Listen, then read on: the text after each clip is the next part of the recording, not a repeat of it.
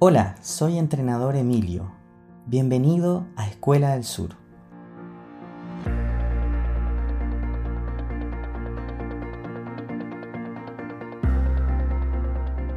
Si eres un entrenador deportivo o un profesor de educación física, ¿quieres encontrar más libertad en tus decisiones y oportunidades?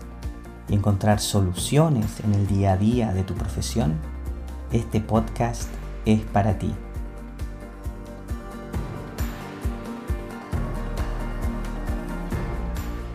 Te contaré desde mi experiencia de entrenador en Dubái y las entrevistas a entrenadores alrededor del mundo, los hábitos, técnicas, antecedentes valiosos y herramientas que pueden guiarte y darte más resultado con menos esfuerzo. Te invito a que tu carrera como entrenador tenga más posibilidades y tengas confianza en este competitivo mundo del deporte. Escucha nuestros capítulos para recibir ideas de cómo optimizar tu perfil profesional con la mejora continua, para que puedas obtener más resultados mejorando tu calidad de vida junto con tu profesión y tu pasión. Comencemos.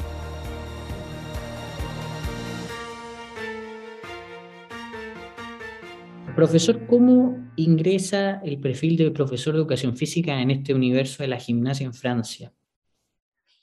Los profesores, nosotros tenemos la posibilidad de ser profesor de educación física generalista y profesor de, gimnasia con una especificidad de un deporte. Esto es uno, es la rama educación. Y después tienes unos, unos perfiles un poco diferentes que pueden ser licenciado en educación física licenciado en educación física, pero más orientado a la gestión, gestión de instalación deportiva, de clubes, de club de profesional, lo que sea, el deporte. Estas son las dos ramas. Educación, educación, que tú eres profesor de educación física en un colegio, y si tú tienes la opción, tenemos opciones y orientaciones. Si tú tienes la opción gimnasia, directamente puedes entrenar sin, ningún, sin, sin pasar ningún diploma más porque tú eres, tu especialidad es gimnasia. Y la parte gestión deportiva, que no tiene nada que ver, son más la organización de los, de los clubes, ah, la búsqueda de soportes económicos, la relación con la prensa, la relación con los medios, ah, un montón de cosas, con las instituciones. Y esto es más la parte organizacional del deporte. Tú puedes tener las dos, tú puedes agarrar las dos villas y dentro de la vía educación tener una opción gimnasia o voleibol o lo que sea. Y entonces en este caso tú eres prioritario para poder ya entrar en, los trabajos de entrenador de club. Pero es importante la formación de, los, de los, eh, las universidades de deportes. Hay 10 o 12 universidades de deportes que preparan los profesores de educación física en todo, en todo Francia. Hay 12 universidades de deporte. Hay una muy, muy, muy conocida que es Cometti. Cometti fue profesor de, de la Universidad de Dijon y Cometti es un, era un, un, un, top a nivel fisiología y la Universidad de, Dijon es una universidad muy científica y todos los mejores eh, especialistas en fisiología en esto salen de esta universidad son de esto. Hay la Universidad de París, hay dos en París, por ejemplo, el INSEP y, y París, París 10. Bordeaux, Toulouse, Clermont-Ferrand, hay varias ciudades. Hay en total, me parece que 12 universidades de deportes en Francia para sacar los profesores de educación física. Y es un concurso nacional.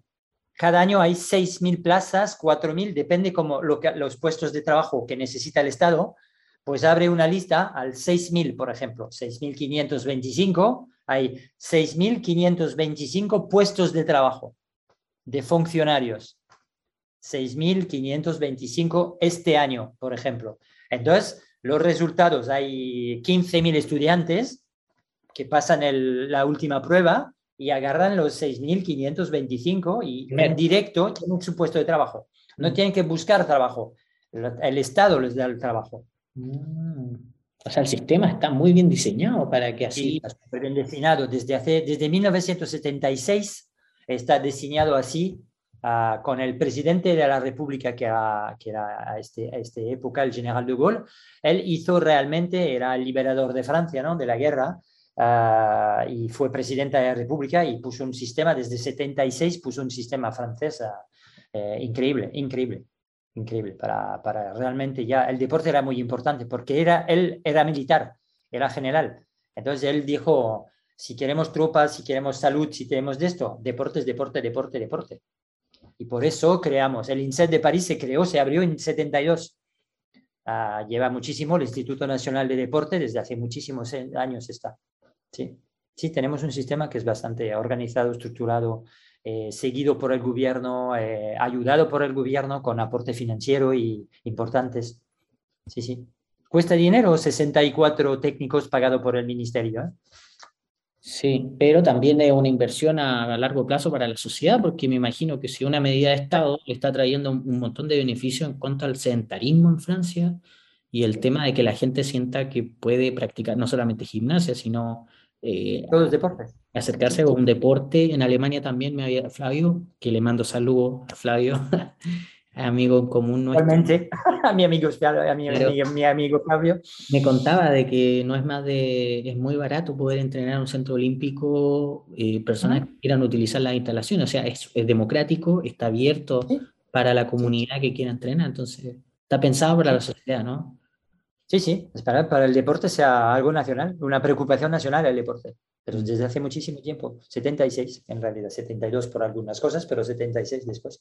Un ministro de deportes específico, particular, que viene generalmente del mundo del deporte de alto nivel, y entonces sí, hay un ministro de pleno derecho, que se llama ministro de pleno derecho, que es un, ministra, un ministro.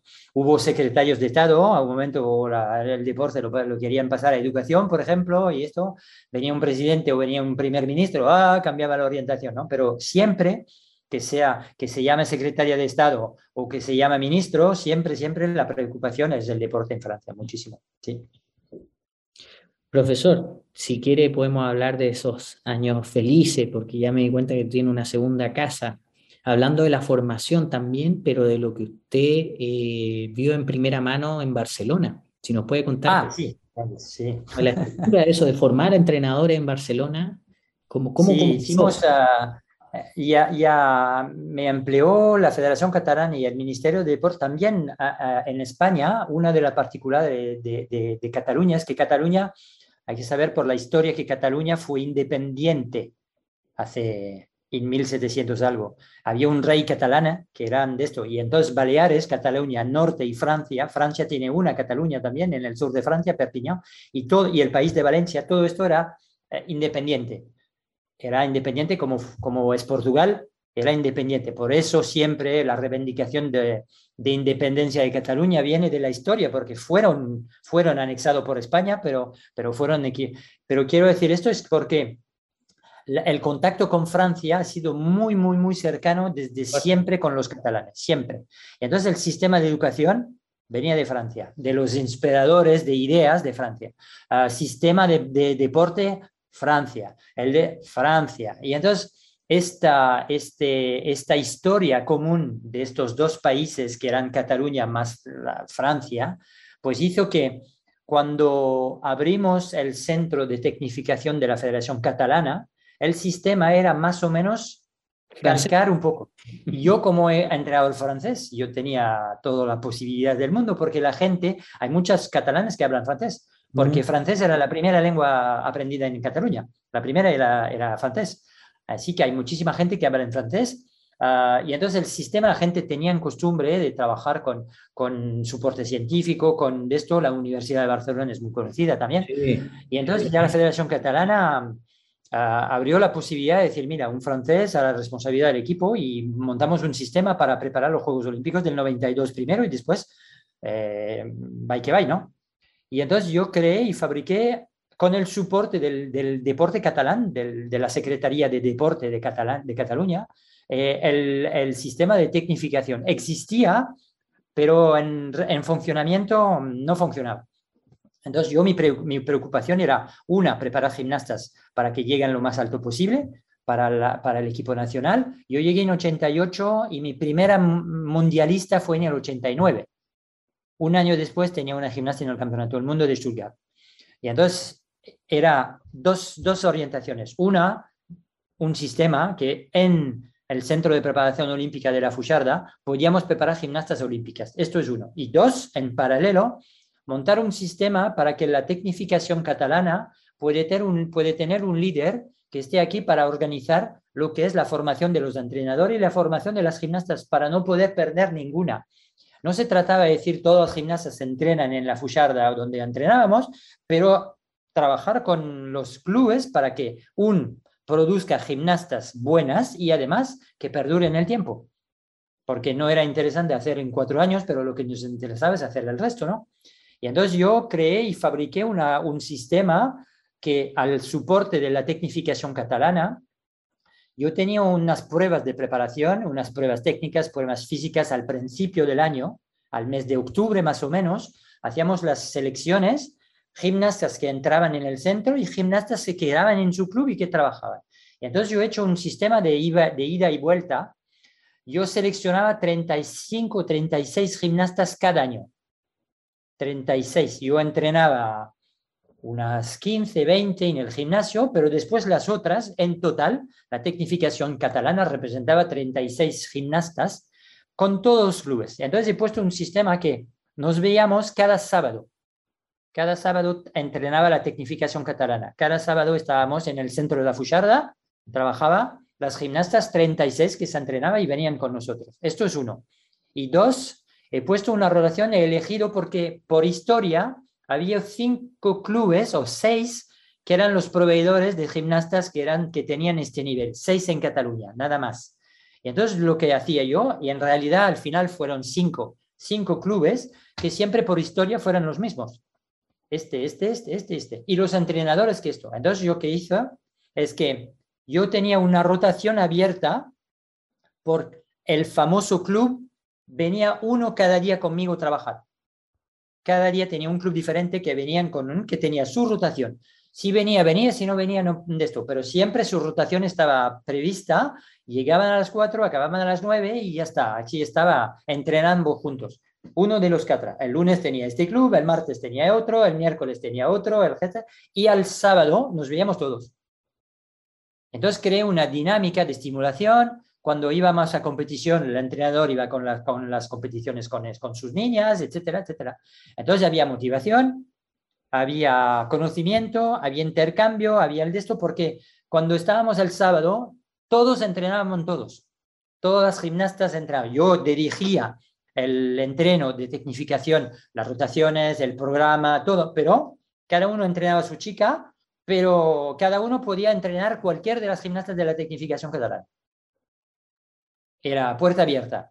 Cuando estabas seleccionado en las 36, tú tenías 10 ah, entrenadores para, para, ti, por ejemplo. ¿ves? Cada uno tenía su especificidad, su esto, y yo coordinaba todo esto, el, plan de tecnificación catalana.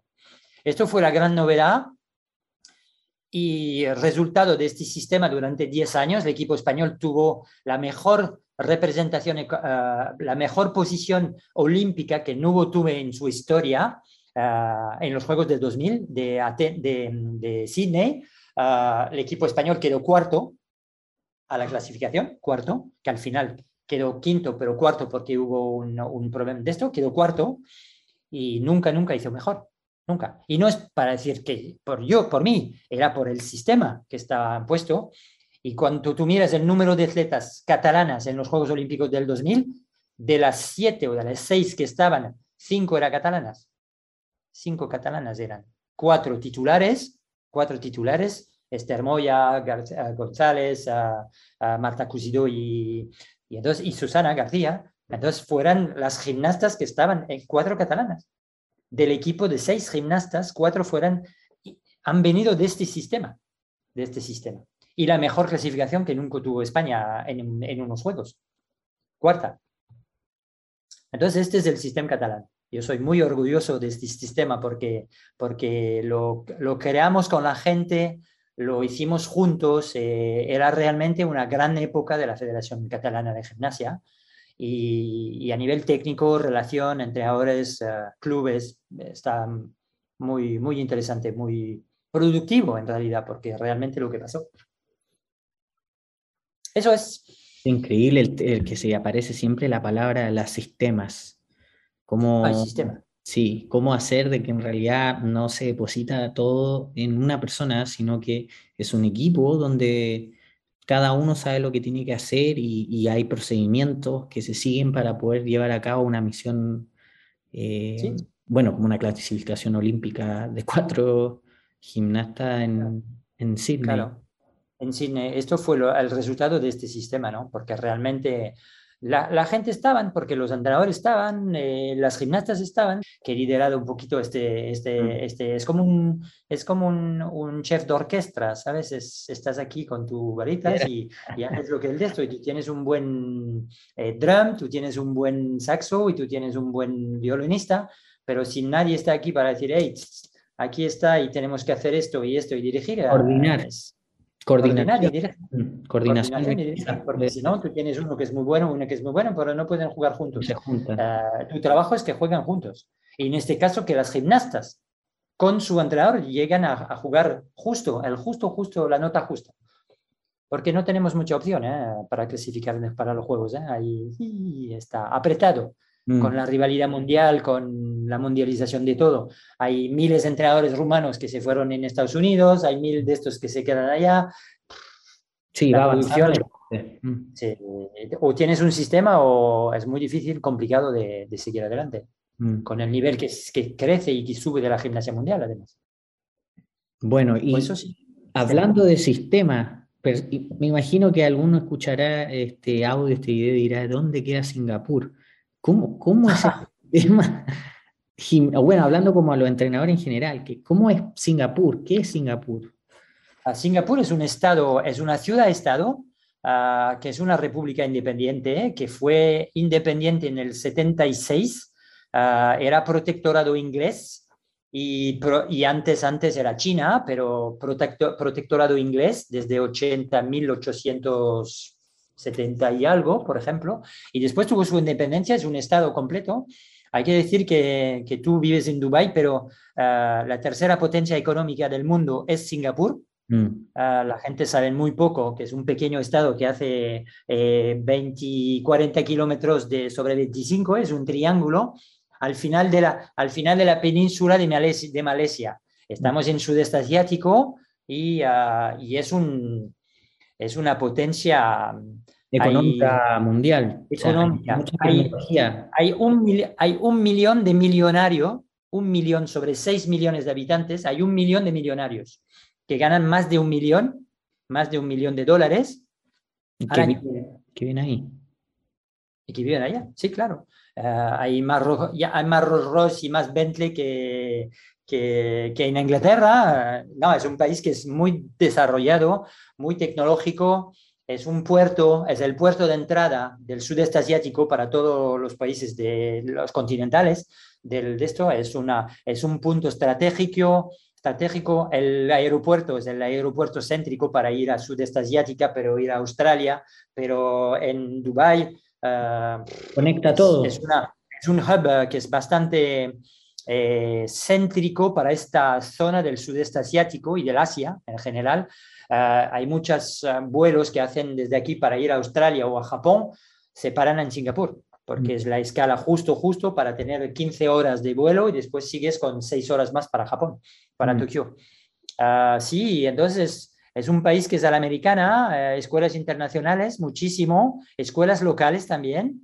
Uh, escuelas, la gente necesita muchísimo dinero porque todo es bastante caro aquí, aparte la, la, comida, pero el resto, la comida casera de aquí son muy barato, pero después los apartamentos del de esto y el nivel de salario es muy equivalente, son salarios muy elevados. Yo diría que más o menos es dos veces los salarios de Europa, mínimo, mínimo dos veces, a ver por, por algunas profesiones tres veces.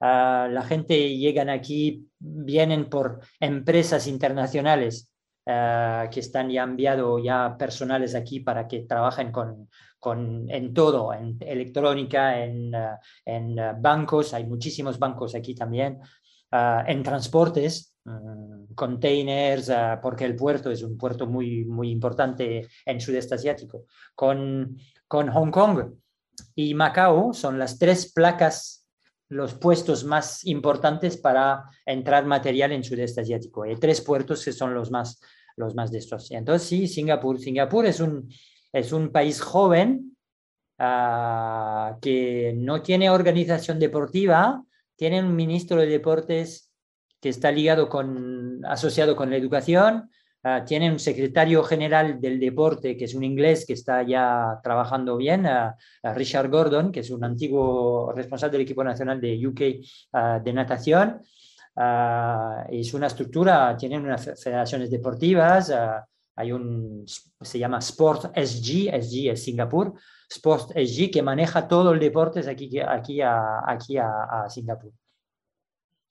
Y entonces aquí, aquí me quedé por asuntos personales me fue por acá y, y mm, trabajé por una escuela internacional americana, Stanford, Stanford la, pequeña hermana de, de, la de California, y que está instalado aquí con una instalación súper bien. Y, y ahora y abrí mi club, y, pero ahora ya estamos en trámite para ver si, si llega la responsabilidad, la, la, responsabilidad, del equipo nacional. Claro. estamos, estamos en negociación, a ver qué tal, si se puede. ¿Cómo es la estructura de la gimnasia en Singapur?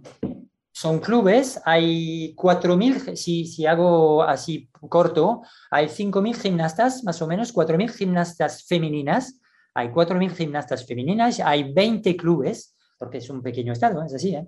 hay 20 clubes que practican la gimnasia en total, ah, hay una federación organizada que es una federación olímpica, ah, depende del Comité Olímpico ah, de Singapur, singapuriano. sí, tiene una directora técnica, un secretario técnico, secretarias diferente por diferente área, tiene un de esto, ah, un sistema de educación de, entrenadores también, con un coordinador ah, sobre la, educación. No, no, está muy bien organizado por una pequeña, una pequeña, un pequeño estado Ah, está bastante bien organizado por su, por su estructura, por el de. Hay un centro nacional que se llama NTC, National Training Center, uno para las chicas, uno para los chicos, uno para la rítmica, eh, que comparten con, la, con el trampolín Ah, y tienen una instalación cada uno con bien equipado. La de chicos es un poco viejita, pero ya están ya estudiando el, la posibilidad y eh, el proyecto es hacer un centro nacional para todos los deportes ah, de la gimnasia, por ejemplo, masculina, femenina, trampolín y rítmica, y sí de prioridad será masculina y femenina juntos. Esto es la, el plan, ¿no? Y entonces hay, hay una selección que se hace, hay unas informaciones que se dan a los entrenadores. Ah, yo participo al grupo de trabajo sobre preparación física y su test y su evaluación de la preparación física y los test, las evaluaciones físicas ah, y el plan de identificación, selección de talentos de la federación. Y estoy ayudando un poquito el, el tema, el tema de, de detección, identificación, selección con las pruebas físicas y esto hacemos campos. bueno, sí, está organizado. Pero le falta otra vez, le falta un líder, le falta una persona que sea capaz de trabajar con los entrenadores, porque por mí lo más importante es formar los entrenadores. Si yo digo siempre, las gimnastas se van, los entrenadores se quedan. Y entonces si se van las gimnastas porque su carrera se va, se es finito, se van, chao. Pero el entrenador se queda. Entonces, si tú estás formado bien, te vas a quedar una generación y la segunda, la tercera, la cuarta y durante 30 años vas a trabajar en la gimnasia.